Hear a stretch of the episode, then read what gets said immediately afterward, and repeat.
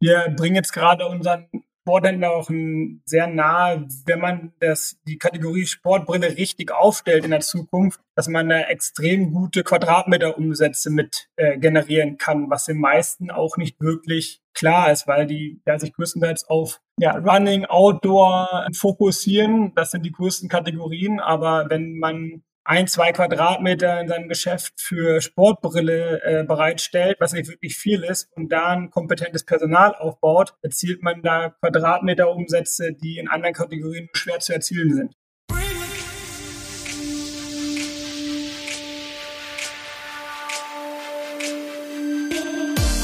Wenn in unserer Branche über das Thema Sportbrillen geschrieben, gesprochen wird, dann darf ein Markenname natürlich nicht fehlen, und zwar der von Oakley. Das Unternehmen aus Kalifornien, seit fast 15 Jahren Tochter des italienischen Luxottica-Konzerns, ist schon aufgrund des typischen Logos eigentlich so das Synonym für diese Warengruppe. Das Sortiment sollte eigentlich in keinem Sportgeschäft fehlen. Es ist aber tatsächlich noch immer so, dass Teile des Sporthandels überzeugt werden müssen, Sportbrillen anzubieten bzw. sich noch mehr darum zu kümmern. Und das ist unter anderem die Aufgabe unserer heutigen Gäste im Podcast, und zwar von Alexander Brauch, dem Head of Sales Sport bei Oakley, und von Mirko Trendl, dem Business Brand Manager der Marke. Genauso gilt es aber, die Sporthändler, die dort bereits aktiv sind, mit anderen Partnern zusammenzuführen und ein Netzwerk zu schaffen. Augenoptiker sind auf den ersten Blick Konkurrenten. Man kann sich aber auch gegenseitig helfen und befruchten. Gesprochen habe ich mit den beiden aber auch über ein Sortiment, das bei Oakley noch relativ jung ist. Fahrrad- und Skihelme. Sieht sich die Marke schon als etabliert nach drei Jahren oder doch eher als Underdog? Das alles und noch vieles mehr gibt's jetzt in der neuen Folge. Viel Spaß dabei.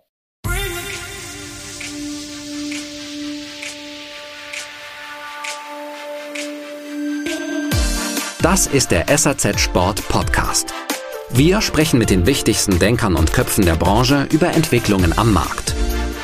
Was ist Ihre Meinung und welche Momente waren für Sie persönlich entscheidend?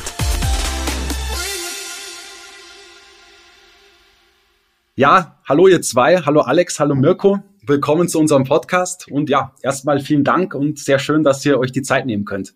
Hallo Flo, ja, danke, dass wir da sein dürfen. Ich freue uns auf jeden Fall hier zu sein und ein bisschen über Oakley zu quatschen.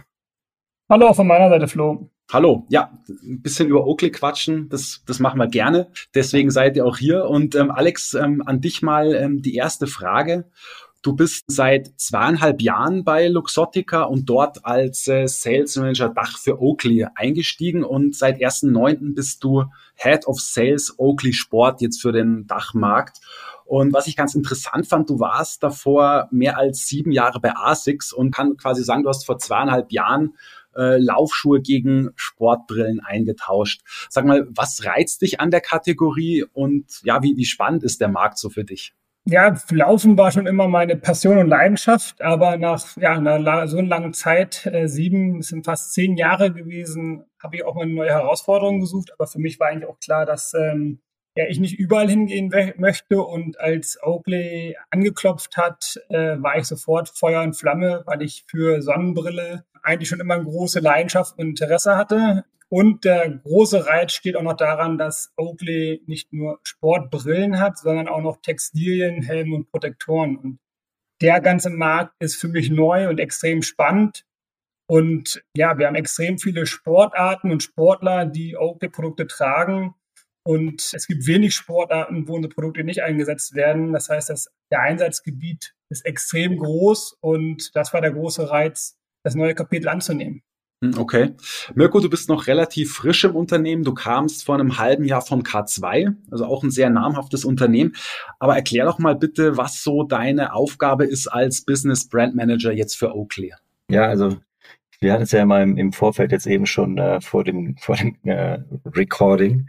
Ähm, es ist, glaube ich, nicht ganz so leicht für, für alle draußen, ähm, ja, zu verstehen, wo die Details drin stecken, weil man ja so eher meine, so, ja, das, das den Titel Brand Manager hört und dann ist es eigentlich jedem geläufig.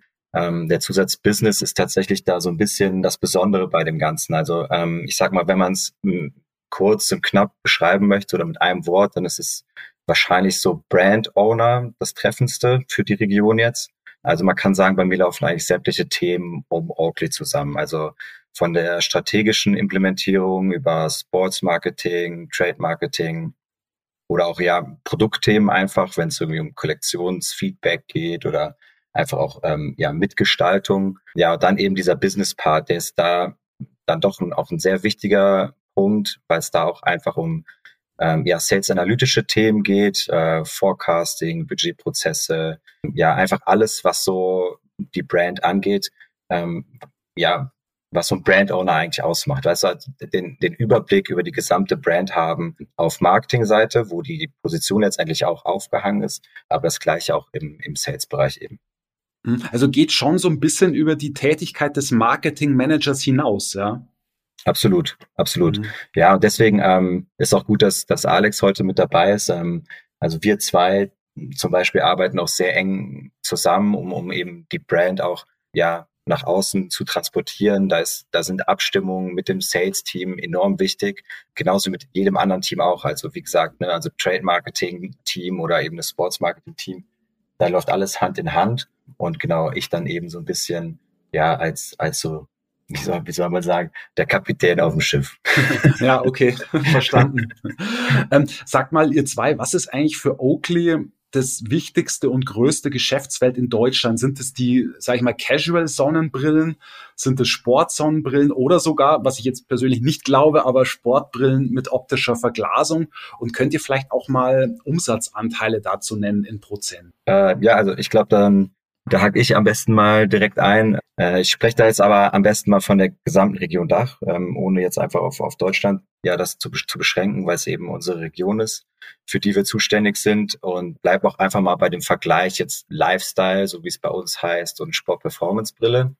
Und da muss man schon sagen, erkennt man jetzt einen, einen, klaren Trend über die letzten Jahre. Also wenn, wenn wir jetzt so auf 2019 beispielsweise schauen, da lag so dieser Share bei 70 Prozent für, für Lifestyle-Brille und bei 30 Prozent für die Sport-Performance-Brille. Aktuell, und ich glaube, das ist auch so ein, so ein ja, positiver Effekt, den diese Pandemie mitgebracht hat. Jeder ist irgendwie outdoor aktiv, macht mehr Sport und da sehen wir auch einfach einen Shift ähm, in, in den Anteilen. Also wir liegen aktuell ja so, so grob bei 55 Prozent Lifestyle, 45 Prozent eben der Sportperformance. Und äh, ja, wie du halt jetzt schon eben auch richtig angedeutet hast, die Verglasung ist da tatsächlich so ein bisschen, ja, das, was so ein bisschen jetzt nicht auf, ich will nicht sagen, auf der Strecke bleibt, aber wo der Anteil einfach am kleinsten ist. Was super schade ist, weil es einfach ein enormes Potenzial hat und äh, was wir auch, was wir auch sehen bei uns in der Entwicklung der letzten Jahre. Also wir haben extra ein Team dafür geschaffen, das sich um Oakley Verglasung kümmert, also auch um das spezielle Glas, was wir anbieten und sehen auch jetzt so mit, mit 15 Prozent Wachstum in den letzten Jahren einfach ein enormes, ja, enorme Entwicklung und auch das Potenzial dahinter, dass dieses Thema auch immer wichtiger wird. Okay, Sport Performance ist mittlerweile wirklich bei 45 Prozent. Das ist ja ist ja gewaltig. Ja, also bei uns, ne? Das, das ist natürlich ähm, vom Brand zu Brand ne, unterschiedlich, mhm. aber ähm, wir sehen ganz klar ähm, anhand unserer Zahlen, dass es einen klaren Shift gab Richtung Sportperformance. Man muss natürlich auch dazu sagen, ne, also wir haben auch Produkte ähm, in der Kollektion, die gerne auch mal auf der Straße getragen werden. Und ähm, dass das einfach so ein sportiver Look auch mal ja draußen auf dem Bierchen angesagt ist. Ich glaube, da, da schlägt der ein oder zieht der ein oder andere nicht mehr so wirklich die Grenze, fällt aber dann bei uns natürlich in die, in die jeweilige Kategorie. Aber ganz klar, dieser Outdoor-Boom, den einfach die Pandemie mit sich gebracht hat, der hat einfach einen enormen Impact gehabt und mhm. auch auf eben unsere ja, Zahlen oder auf unsere Produkte und eben auch die Verkaufszahlen in den einzelnen Kategorien. Ja, ich meine, du hast es vorhin auch angesprochen, äh, Sportbrillen mit optischer Verglasung, da glaube ich, ist noch jede Menge Luft nach oben, da gibt's noch jede Menge Potenzial, ähm, darüber, glaube ich, können wir uns auch einig sein. Und mich haben tatsächlich Zahlen überrascht, die der Augenoptikerverband 2019 war es rausgegeben hat. Also ist noch gar nicht so lange her. Und da gab es eben eine Studie unter Brillenträgerinnen und Brillenträgern. Und das Ergebnis war wie folgt. Und das wirklich hat mich sehr, sehr überrascht. Und zwar 52 Prozent nutzen beim Sport oder bei anderen Freizeitaktivitäten ihre ganz normale Brille. Okay. 37 Prozent tragen beim Sport keine Brille. Also dann wahrscheinlich vor allem Kontaktlinsen bei höheren Dioptrien. Und tatsächlich ist es so, dass nur fünf Prozent eine spezielle Sportbrille verwenden. Also wirklich nur fünf Prozent Wahnsinn. Und der Rest, äh, das sind dann sechs Prozent, der macht scheinbar ähm, gar keinen Sport. Aber also diese, diese fünf Prozent, die, die, die haben mich schon sehr, ähm, sehr irritiert. Also, also was sagt ihr beiden eigentlich dazu? Das kann euch ja nicht wirklich gefallen, oder? Ähm, ja, das ist allerdings ein sehr interessanter, aber auch irgendwie ähm, wichtiger Punkt, weil also das, das hat meiner Meinung nach jetzt auch nicht unbedingt was jetzt mit der Pandemie zu tun oder was auch so der, ja, dieser Trend jetzt eben Sport machen mit sich bringt, sondern ich glaube, dass da einfach in der Vergangenheit ein enormes Potenzial liegen geblieben ist. Und ja, es gab, es gab dieses Jahr, du hast es ja auch angesprochen, einfach, oder letztes Jahr auch, enorm viele Berichte, ähm, auch in der Fachpresse eben genau zu diesem Thema Sportverglasung und wie, wie der Optikfachhandel beispielsweise damit umgeht. Und das ist ganz klar, also wir als Marke mit einem ja, sehr hohen Qualitätsanspruch haben natürlich auch das Bedürfnis, ähm, unseren Kunden in jeder Lebenslage das richtige Produkt anbieten zu können. Also gerade auch mit unserem, mit so einem Sport, Sport-Background dann auch logischerweise für den jeweiligen Sport oder für die jeweilige Aktivität. Und ja, seltsamerweise schmiert sich irgendwie jeder, äh, wenn die Sonne scheint, die Sonnencreme ins Gesicht, aber vergisst dann irgendwie beim, beim Sport ähm, den Schutz der Augen, was, was letztendlich ja auch einfach das Element ist, warum man auch eine Sportbrille trägt. Und äh, da geht es gar nicht mal um die Sonnenbrille, sondern es gibt ja auch einfach Korrektionsbrillen, die für den Sport gemacht sind. Und ja, da ist, da ist enormes Potenzial. Und ja, wir haben das auch erkannt, würde ich jetzt mal sagen, zumindest in, in dem Maße, dass wir an einem, aktuell an einem Programm arbeiten, das den Konsumenten dahingehend unterstützt, das richtige Produkt eben auch für den Sport zu bekommen, mit entsprechender Verglasung. Also wir wollen letztendlich, letztendlich so ein Netzwerk schaffen zwischen ja, dem Optiker und dem Sportfachhandel, ja, so dass beide davon profitieren können, von diesem ganzen Geschäftsprozess dahinter. Also, okay. wie, wie, du schon gesagt hast, das ist ein enormes Potenzial, das aktuell liegen bleibt. Und ähm, ja, das wollen wir eben mit unseren Händlern oder unseren Partnern angehen und ähm, ja, so hingehend auch natürlich den Kunden sensibilisieren, dass so eine ja, so eine Brille, dass das, das eben, dass da eben Möglichkeiten gibt, die Sportbrille individuell zu verglasen und eben, ja, zu fertigen, so wie derjenige das halt braucht. Genau zum Thema Sporthandel, Augenoptiker, da würde ich auch gern später noch dazu kommen. Äh, kurz nochmal die Frage an dich, Alex, mal ein Kommentar auch zu diesen fünf Prozent. Das musste ich doch als Salesman fast wahnsinnig machen, oder? Das sind doch Zahlen, die, das, das kann doch nicht wahr sein, sowas. Ja, da, da gebe ich euch vollkommen recht. Man muss das natürlich von, von beiden Seiten betrachten. Wenn man natürlich jetzt wirklich ein bisschen ambitioniert Sport treibt und das jetzt ja ein bisschen intensiver, dann ist natürlich bei vielen Sportarten eine Brille ja nicht immer der beste, hat nicht immer den besten Tragekomfort. Ich denke mal, ich bin selbst ambitioniert der Tennisspieler oder Mirko kommt vom Basketball, dass man sich da dann eine, eine, eine Sportbrille aufsetzt, die Dioptrien drin hat, sieht man sehr selten. Also das muss man immer so ein bisschen, bisschen differenzieren. Auch natürlich, wo gehen die Kunden hin? Gehen die ins Sportgeschäft und fragen da nach einer Sportbrille oder gehen die zum Optiker? Das ist ein sehr kompliziertes Feld, wie Mirko schon gesagt hat, was wir jetzt auch in Angriff nehmen werden. Aber da geht es eigentlich nur, dass in Zukunft ja da beide Seiten Hand in Hand zusammenarbeiten und sich dann die, sowohl der Optiker als der Sportfachhandel die Bälle gegenseitig zuschustern. Und wir versuchen natürlich von, von unserer Seite aus, die da ideal zu unterstützen mit unseren Tools. Aber nichtsdestotrotz, es uns ärgert es schon, dass wirklich nur fünf Prozent aller Brillenträger sich da wirklich eine spezielle Sportbrille aufsetzen. Mhm. Ja, Mirko, du hast es vorhin schon angedeutet wie, wie kann Oakley eben diejenigen Menschen ansprechen, die eben jetzt keine Sportbrille verwenden? Ich meine, ihr braucht dazu Kundendaten, die ja in der heutigen Zeit auch eine extrem wichtige Währung sind. Und dabei solltet ihr natürlich idealerweise jetzt mit euren Händlern auch zusammenarbeiten. Also was habt ihr da so vor? Das ist tatsächlich ein guter Punkt. Also äh, deswegen habe ich auch eben von dem, von dem Netzwerk gesprochen, was wir da so ein bisschen schaffen wollen. Wir als, als Oakley arbeiten ja jetzt nicht im, im Sportbereich, sondern haben ja auch über unsere Korrektionsfassungen auch Kontakte oder eben auch ein, ein Umfeld im Opti in der Optiklandschaft und versuchen eben, wie gesagt, den Sportfachhandel und eben den Optiker zusammenzubringen. Ich weiß aus der Vergangenheit, dass es immer wieder hieß so, ah ja, dann wird uns hier aber Umsatz geklaut oder ähm, das kann er ja gar nicht. Und ja, was auch immer. Nichtsdestotrotz, also man muss, man muss hier einfach ganz klar die Vorteile so einer Partnerschaft oder so einer Kooperation sehen. Also ich würde fast sagen, in jedem Dorf, wo ein Sportfachgeschäft ist, findet sich auch in der Regel ein Optiker. Und ja, man muss einfach die beiden zusammenbringen, letztendlich die Kompetenzen da auch rausstellen. Also ganz klar, der, der Sportfachhandel ist nicht in der Lage oder selten. Es gibt mittlerweile ja auch Sportfachhändler, die Optiker anstellen, aber in der Regel fehlt da einfach die Kompetenz, dann auch entsprechend so eine Brille zu verglasen, wenn wir jetzt bei der Verglasung bleiben. Und auf der anderen Seite kommt es hin und wieder vor, dass der Optiker eben sich nicht in diesem Sportumfeld aufhält. Vielleicht macht er, treibt er selber keinen Sport und weiß überhaupt nicht, wovon sein Kunde überhaupt spricht. Das mag die Ausnahme sein, weil Sport mittlerweile so präsent ist in der Gesellschaft. Aber nichtsdestotrotz, hier sind einfach zwei Kompetenzfelder, die man zusammenbringen kann und auch sollte. Und dann sind wir auch schnell weg von den fünf Prozent.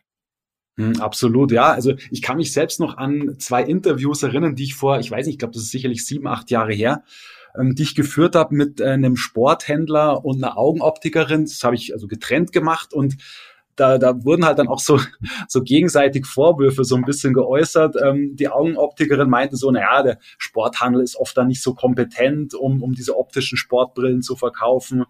Zu uns kommen viele Leute, die unzufrieden waren mit ihrem Kauf beim Sporthändler. Naja, den, den Sporthändler habe ich dann entsprechend damit konfrontiert und äh, ja, der hat dann halt entsprechend gekontert und hat gesagt, ja, natürlich haben wir die Kompetenz. Äh, Sportbrillen haben in erster Linie was im Sporthandel zu suchen. Also ich meine, ihr kennt die Diskussion, also hört ihr sowas eigentlich noch? Also kommen die Argumente irgendwie noch von euren Kunden jetzt aus dem Augenoptiker-Fachbereich und aus dem Sporthandel? Oder ist das Spannungsfeld schon so ein bisschen verschwunden, weil man gemerkt hat, okay, wir müssen, es, es bringt nichts gegeneinander zu arbeiten, sondern wir müssen uns zusammentun. Also was, was hört ihr da noch so? Aus Sales-Sicht eigentlich letzteres, was du gerade gesagt hast. Also da hat jetzt jeder eigentlich so seinen, seinen Bereich abgesteckt, dass. Die sagen, okay, wenn es um nicht verglaste Sportbrillen geht, also Standardprodukte, die wir ausliefern, ist ja der Sportfachhandel natürlich die Anlaufstelle Nummer eins. Aber sobald es eben darum geht, die Sportbrillen zu verglasen mit, mit Dioptrienwerten, ist ja der Mal, darf der normale Sportfachhändler ohne das geschulte Personal diesen Service auch gar nicht anbieten mit, das ist ein so ein komplexer Prozess, der, der da auf die Beine gestellt werden muss. Und das ist so Feintuning von der Brille mit Zylinderdaten und Dioptrien und so weiter. Da, das muss man wirklich schon sehr geschulten Personal überlassen. Und wir haben einige gute Beispiele, sind wirklich nur einige, die sehr eng mit Optikern in ihrer Straße oder Region zusammenarbeiten und sich dann wirklich gegenseitig die ähm, Kunden zuschustern. Es gibt auch einige Händler, Sporthändler, die wirklich Augenoptiker angestellt haben, wenn sie eine große mhm. äh, Brillenabteilung haben und diesen Service auch in-house dann wirklich anbieten. Aber wir haben eigentlich keine, aus Sales-Sicht, äh, keine großartigen Spannungsfelder zwischen dem Sportfachhandel und den, den Optikhändlern. Okay, also aber du würdest auch sagen, Alex, nicht mehr, oder? Weil früher war es ja offenbar so das ist ein bisschen vor meiner Zeit. Also letzten zweieinhalb mhm. Jahre bin ich mit diesem Problem, seitdem ich bei der Company bin, nicht wirklich konfrontiert worden. Insofern kann ich dir da gerade nicht so wirklich äh, valides Feedback zu geben. Hm. Okay, nee, aber gut, ich meine, es bringt jetzt auch nichts mehr über die Vergangenheit noch zu sprechen, sondern es ist ja schön, dass da mittlerweile auch ein gemeinsamer Weg ähm, gefunden wurde, weil es ist ja auch so, dass es teilweise auch Augenoptiker gibt, die die Händler schulen und dann ähm, habe ich auch gehört, dass es gemeinsame Auftritte bei Sportveranstaltungen gibt, also Augenoptiker mit dem Händler gemeinsam. Ähm, würdet ihr sagen, dass sowas mittlerweile sehr häufig vorkommt oder sind das dann immer nur so Einzelbeispiele? Ich, ich glaube tatsächlich, dass, dass da schon so ein Prozess begonnen hat. Also eben wie es auch in dieser in der Fachpresse, unter anderem auch in der IBIS stand, dass es schon ja Optiker gibt, die sich auf den Sport eben spezialisiert haben. Die haben also auch das Verständnis, die sind dafür bereit für das ganze Thema. Ich glaube, das ist schon so ein Prozess, der da, der da gerade reift. Es ist, glaube ich, aber immer noch so ein bisschen in, in der Hinterhand, also so in der Minderheit auch, dass man sagt, so das, das passiert jetzt auf jeder Sportveranstaltung, ist immer ein Optiker dabei und äh, erklärt einem die Sportbrille. Ähm, ich glaube, soweit ist man noch nicht. Aber klar, da, ist seit ein, da steckt ein enormes Potenzial hinter und ja, warum fängt man nicht damit an und nimmt tatsächlich mal zu der nächsten Sportveranstaltung jetzt ein Optiker aus der, aus der Region mit, der einem genau dieses Thema näher bringt. Also in, am Ende des Tages kann es da nur Gewinner geben. Also ob es jetzt der Optiker ist, der Werbung für seine, für sein Handwerk macht, für seinen Laden, aber auch den, den Sportfachhändler, der den Optiker eben mitgebracht hat und so eben auch seine Serviceleistung nochmal darstellt. Ja, wie gesagt, also das ist ein Prozess, der irgendwie läuft. Hm, da muss aber auch die Bereitschaft eben ja vom Handel da sein. Also das funktioniert jetzt natürlich nicht, dass man das den Leuten auf, aufs Auge drückt und sagt so, ja hier, ähm, das ist jetzt die Zukunft, das äh, steht in sämtlichen Artikeln drin und dahin, da, da verliert ihr irgendwie Potenzial. Also das muss auch irgendwie ja mit einer Bereitschaft von eben ja dem Markt kommen. Ansonsten funktioniert das nicht. Ja. Aber, aber wie gesagt, ähm, enormes Potenzial. Mhm. Und Flo, was man auch noch berücksichtigen muss, und da leisten wir aus, aus Sales-Seite im Sportfachhandel gerade noch sehr starke Aufklärungsarbeit ist. Wir bringen jetzt gerade unseren Sporthändler auch sehr nahe, wenn man das, die Kategorie Sportbrille richtig aufstellt in der Zukunft, dass man da extrem gute Quadratmeterumsätze mit äh, generieren kann, was den meisten auch nicht wirklich klar ist, weil die ja, sich größtenteils auf ja, Running, Outdoor ähm, fokussieren. Das sind die größten Kategorien. Aber wenn man ein, zwei Quadratmeter in seinem Geschäft für Sportbrille äh, bereitstellt, was nicht wirklich viel ist, und da ein kompetentes Personal aufbaut, erzielt man da Quadratmeterumsätze, die in anderen Kategorien schwer zu erzielen sind. Hast du den Eindruck, dass das Händler immer noch nicht so wirklich ähm, kapieren? Weil, also wir, ich kann mich erinnern, wir haben das in der SAZ schon vor vielen Jahren thematisiert, dass die Quadratmeter Umsätze bei Sportbrillen eigentlich ziemlich stark sind. Aber fehlt da noch immer so der, das Verständnis dafür oder so das, das Engagement? Ich würde es genauso ausdrücken, wie es Mirko gerade ähm, gesagt hat. Da ist jetzt ein Prozess gestartet, weil immer mehr Händler auf den Zug aufspringen. Aber natürlich ist auch ja natürlich eine Kategorie ist, die mit der sie noch nicht so wirklich auskennen und wir da viel Aufklärungsarbeit leisten müssen und natürlich sich da auch Personal jetzt erstmal ja, herangeschult werden muss. Da sind sie in anderen Kategorien schon weiter und wir sehen gerade einen sehr, sehr positiven Trend letzten zwei Jahre. Äh, und ich denke, da geht es jetzt stetig bergauf. Also so ist zumindest das Feedback, was wir aus dem Handel bekommen. Ah, okay. Äh, Mirko, danke für das Stichwort IBIS. Ähm, du hast äh, das Fachmagazin äh, vorhin genannt. Es ist ja nicht nur ein Fachmagazin, sondern auch ein Online-Portal für die Augenoptikerbranche. Es ist so, dass SAZ Sport ähm, ja zur Ebener Media Group gehört und auch IBIS ähm, gehört zur Ebener Media Group. Und ja, ich kann den Hörerinnen und Hörern da draußen die Seite mal ans Herz legen. Also IBIS wie das I auf Englisch, also EYE -E und dann bis mit doppelz.de. Ähm, und da gibt's wirklich einige sehr spannende Beiträge zum Thema Sportbrillen. Einfach mal ins Suchfeld reingehen und Sportbrillen eintippen und da, da gibt's dann sicherlich auch einige neue spannende Infos auch zu erfahren zu diesem ja, sehr, sehr wichtigen und spannenden Markt. Zu euch beiden zurück, Alex und Mirko, nach dem Hinweis in eigener Sache. Ich meine, ihr habt es beide schon so ein bisschen angedeutet, so in Richtung Kooperation. Ähm, Augenoptiker. Was würdet ihr euch denn von euren Sporthandelskunden wünschen? Mit, jetzt mit Blick auf Kooperation mit Augenoptikern in Sachen Schulungen. Natürlich führt ihr auch selbst Schulungen durch. Ähm, oder, oder würdet ihr es doch auch ganz gerne den Augenoptikern vielleicht überlassen? Also wie, wie, wie stellt ihr euch so das Engagement des Sporthandels vor? Also ich, ich persönlich würde mir einfach nur wünschen, dass einfach äh, ja der Blick da ein bisschen erweitert wird. Also einfach offener für diese Thematik auch sein. Ich glaube einfach jetzt, wir haben genug über diese Zahlen gesprochen, auch die ja nicht von der Hand zu weisen sind. Und das muss einfach auch erkannt werden. Natürlich auch die Bereitschaft da sein, sich mit dem Thema auseinanderzusetzen oder auseinandersetzen zu wollen.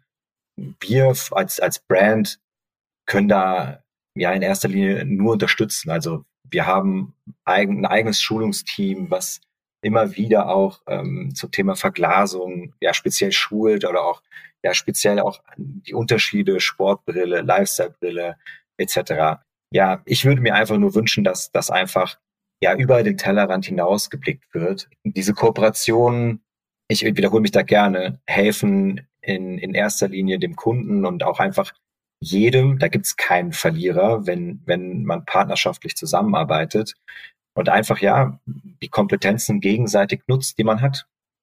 Und wie ist es in Sachen Schulungen? Also ich meine, ihr engagiert euch da weiter natürlich auch sehr. Oder sagt ihr, hey, wir, wir geben das auch gerne an die Augenoptiker ab? Du, klar. Also ähm, wir haben natürlich jetzt, jetzt ein spezielles Team auch dafür, also das sich mit unserer Verglasung auseinandersetzt. Also wir schulen letztendlich auch den Optiker auf der anderen Seite auch, was unsere Technologien angeht. Aber natürlich, wenn, wenn Augenoptiker mit einem Sportfachhändler aus seiner Region zusammenarbeitet, dann kann man das natürlich auch dem Optiker überlassen, weil letztendlich geht es darum, dieses ganze Themenfeld Optik auch dem Sportfachhandel näher zu bringen. Ob das jetzt aus der Oakley-Perspektive passiert oder eben aus der Augenoptiker-Perspektive, das ist dann wahrscheinlich so, ja, Gops wie gesprungen. Wir, wir spezialisieren uns dann halt auf Oakley-Themen oder ja, fügen das noch hinzu. Und der Augenoptiker kann das natürlich aus seiner Perspektive noch mal ein bisschen detaillierter anfassen. Und ja, so würde ich das einfach stehen lassen. Mhm, okay, verstanden. Jetzt würde ich doch ganz gerne noch ein paar Zahlen von euch hören. Und zwar, wie würdet ihr denn so die Umsatzanteile in Deutschland nach diesen Kanälen gewichten? Also auf der einen Seite der Sporthandel und auf der einen Seite ähm, die Augenoptikerbranche. Ich meine, es wird natürlich von Marke zu Marke auch verschieden sein. Ähm, was würdet ihr da sagen? Also wie, wie verteilt sich so der, der Umsatz auf diese beiden Branchen und Bereiche? Also ich glaube, ich glaube, dass man da ähm, auch auf diese Gewichtung schauen kann, was, was wir intern haben. Also wir arbeiten ja auch in, in beiden Kanälen gleichermaßen, also Optikbereich und Sportfachhallen. Deswegen können wir das auch intern immer wieder ganz gut abbilden, wie sich der einzelne Markt jetzt eben entwickelt. Und was wir jetzt sehen konnten, ist, dass der Sportkanal äh, im Vergleich zu 2019 tatsächlich auch um sechs Prozent angewachsen ist. Also es gibt da schon einen klaren Shift zu. Wo der Trend jetzt endlich herkommt, ich würde es ganz klar auf diesen Sportboom ja oder damit argumentieren, aber natürlich auch einfach mit dem mit dem Interesse der Kunden, dass sie sich mit den Themen vielleicht auch einfach mehr auseinandersetzen. Könnt ihr da vielleicht noch absolute Zahlen nennen? Also ist es so 50-50 oder, oder der Sporthandel klar vorne vor dem, vor dem Optiker, vor den Optikern? Ja, das ist, das ist tatsächlich nicht so leicht zu sagen, weil du im Optikbereich natürlich auch die klassische Korrektionsbrille mit hast. Deswegen können, mhm. es ist, es ist nicht so leicht, das zu trennen, wie was letztendlich die Korrektionsbrille oder die Sportbrille ausmacht oder mit der Korrektion eben. Ich würde, ich würde, was ist schwer? Ich würde sagen, der Optiker, Optikfachbereich ist schon auch stärker noch. Gerade zum Thema Verglasung, logischerweise, das ist ganz klar. Also wenn es um Verglasung geht, dann ist es der Optiker, das ist, das ist mal, ähm, das steht mal außen vor. Ja, und auch ja, wenn man dann Richtung Sportbrille ohne Verglasung guckt, dann wird es wahrscheinlich schon wieder schwieriger. 50-50. Mhm. Alex, was meinst du? Ja, also im Endeffekt ist, ist das ein, wir haben die letzten Jahre, wie Mirko gesagt hat, im, im Sportkanal extrem aufgeholt durch den Sportboom, aber auch weil wir ja den, den wesentlich größeren Fokus äh, in den vergangenen zwei Jahren auf dem, auf dem Sport gesetzt haben bei Oakley. Und das zahlt sich gerade aus und er steht und fällt bei uns in der Region wirklich mit, mit dem Wintersport. Wir machen im Sport noch einen sehr hohen Anteil mit unseren Skibrillen natürlich, die ja natürlich auch in die Kategorie Brille bei uns mit reinfallen. Und äh, insofern ist der Sportkanal auf einem extrem guten Weg letzten zwei, drei Jahre. Ich denke, dass wir da äh, ja so roundabout 50-50 ähm, auf früher oder später auch rauskommen werden. Ach, tatsächlich, okay. Ja, Alex, du hast das eingangs ja auch schon angesprochen. Oakley ist eben längst nicht mehr nur in Anführungszeichen Sonnenbrille, Sportbrille, sondern die Marke bietet ja mittlerweile wirklich auch ein sehr breites Produktportfolio.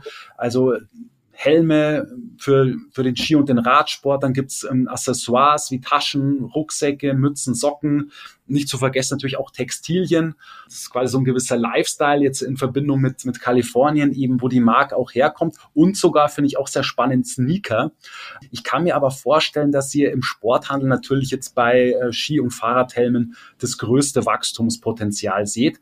Da würde mich mal interessieren, wie schwer fällt es euch, äh, ein Sport- oder Fahrradhändler als doch, ja, ich würde mal schon sagen, relativ lifestyle-orientierte Marke mit Fokusbrillen davon zu überzeugen, so hey, wir können jetzt nicht nur funktionelle Sportbrillen, sondern auch Helme. Also mir ist schon klar, dass äh, Helm und Brille beim Biken und Skifahren so eine Einheit bilden und auch bilden sollen natürlich.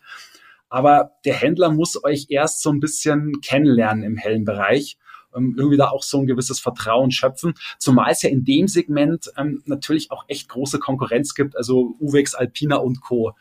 Was sagt ihr dazu? Also wie, wie schwer ist es dann doch, den Händler von dieser anderen Kategorie auch wirklich zu überzeugen, als, als nicht böse gemeint, als Fachidiot im Bereich Sportbrillen? Ich gebe dir in dem Sinne recht, wenn, wenn wir uns über Oakley unterhalten, ist der erste Gedankengang natürlich ähm, an unsere Sonnenbrille. Ähm, das definitiv. Ähm, wir haben es als Marke, glaube ich, vor drei oder vier Jahren hinbekommen. Äh, wir werden als Premium-Marke im, im, Sport- und Optikkanal ähm, angesehen, weil unsere Brillen ab 130 Euro aufwärts ja beginnen, wo ähm, ja bei den meisten anderen Brands dann die Luft sehr dünn wird. Und im Skibrillenbereich haben wir vor drei oder vier Jahren den, den Markt über 200 Euro erst salonfähig gemacht. Also da haben wir wirklich mit unserer Flight Deck ein Produkt platziert äh, und da natürlich die Durchschnittspreise extrem nach, nach oben gezogen. Und im Sonnenbrillenbereich, eh, da fangen wir bei irgendwie jetzt 130 Euro mit der günstigsten Brille an äh, und geht dann ja bis zu 400, 600 Euro hoch. Du hast es richtig gesagt, die Kategorie Helme, Fahrrad und Ski ist äh, für uns nach Sonnenbrille und Skibrille die, die wichtigste Kategorie kommt und wo wir auch das stärkste Umsatzwachstum in der Zukunft sehen. Wir haben dieses Jahr eine, oder die Kategorie gibt es bei uns erst seit drei Jahren. Da haben wir mit einer kleinen, aber sehr feinen Kollektion im, im Helmbereich, sowohl im Bike als auch im, im Skibereich angefangen. Und wir haben dieses Jahr ja, sehr hohen zweistelligen Millionenbereich investiert in die Weiterentwicklung der Helmkategorie, äh, Son äh, Winter- wie Bikehelme. Und das Schöne ist, dass wir unsere Produkte ja, Hand in Hand entwickeln. Das heißt, der Bikehelme haben eine Vorrichtung, wie man ähm, die Eyewear gut äh, platziert und ideal festmacht und verstaut. Äh, und das wird es im Winter auch geben. Also das heißt, da ist eigentlich wirklich alles Hand in Hand produkttechnisch aufeinander abgestimmt. Und das besuchen die Händler eigentlich auch. Also das heißt, wir laufen da eigentlich relativ offene Türen ein, wenn das Produkt stimmt. Da sind die Händler wirklich sehr offen und ehrlich. Wenn das Produkt und die Passform stimmt, dann haben wir da eigentlich einen sehr, sehr guten Einstieg. Haben jetzt auch gesehen mit unserem Mountainbike-Helm, den wir vor zwei Jahren gelauncht haben, den Dirt 5, der ist nur ein einziger Helm, der aber extrem durch die Decke ging auf einer Preislage von, von 200 Euro, wo wir wissen, dass ja der Fahrradhelmbereich zwischen 60 und 80 Euro der UVP normalerweise liegt. Also da sehen wir in Zukunft sehr großes Potenzial und mit Spring Summer 23 äh, werden wir da ein relativ großes neues Sortiment auf den Markt bringen und im Winter sogar schon äh, ab Vorwinter 22, 23, wo wir da komplett neue Helmtechnologie auf den Markt bringen, die es so aktuell noch nicht zu finden gibt. Oh, das hört sich spannend an, ja. Was sagt der Marketing-Mensch dazu?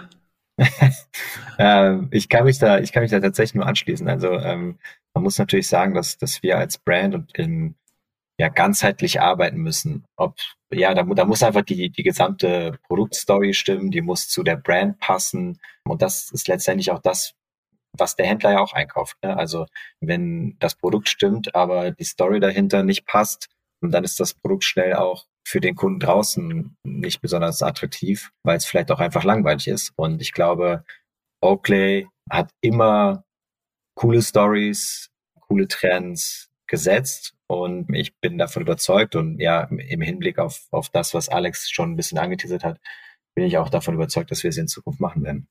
Mhm. Das heißt, ihr würdet euch auch jetzt schon zu den etablierten Marken im hellen Bereich sehen, Ski und Bike? Oder, oder seid ihr noch der, naja, ich will nicht sagen der Newcomer, aber so ein bisschen noch der Underdog?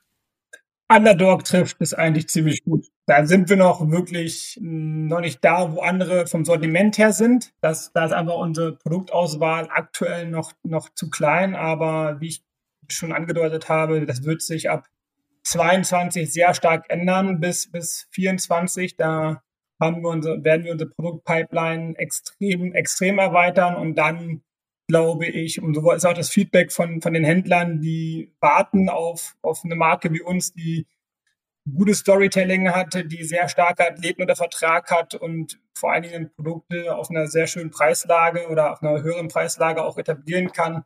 Weil es geht ja heutzutage darum, für, für den stationären Fachhändler den Durchschnittspunkt nach oben zu bekommen und eine qualitativ hochwertige Brand und Marke zu haben. Und das können wir alles in dem Sinne liefern und sind da, glaube ich, vom Storytelling her schon sehr gut aufgestellt im Gegensatz zu anderen Marken. Ich glaube, das ist, das, um das noch kurz zu ergänzen, ich glaube, das, was du auch gesagt hast, ist ein sehr entscheidender Punkt. Also gerade dieser Bezug zu Athleten ist auch, glaube ich, das, was Oakley auch einfach ausmacht. Gerade wenn man jetzt so ähm, auf den Dirt 5 schaut, der mit Greg Menard mitentwickelt wurde. Also ich glaube, da ist auch einfach eine, eine enorme Professionalität hinter der Entwicklung. Also ob es jetzt der Helm ist oder am Ende auch die Brille, die nah am, äh, nah am Athleten mitentwickelt wird. Also ähm, ich glaube, das macht das ganze Konstrukt Oakley auch einfach aus und unterscheidet uns dann letztendlich auch von ja den Mitbewerbern und äh, macht das Ganze natürlich auch extrem interessant für die Kunden und auch die Händler. Ja, dann lassen wir uns doch mal überraschen, wie es mit euch weitergeht und was ihr so ähm, 22, 23 an den Start bringen werdet. Ähm, ich sag vielen Dank, Alex und Mirko, für eure Zeit und ja, euch alles Gute für die weiteren Aufgaben. Danke dir, Flo. Danke, dass wir da sein durften. Vielen Dank. Das war der SAZ Sport Podcast. Sie finden alle Folgen online auf unserer Website www.sazsport.de sowie auch auf Spotify, Google Podcasts und Apple Podcasts. Folgen Sie uns, um keine weitere Folge zu verpassen. Wir freuen uns über Ihr Feedback und Anregungen und hören uns beim nächsten SAZ Sport Podcast.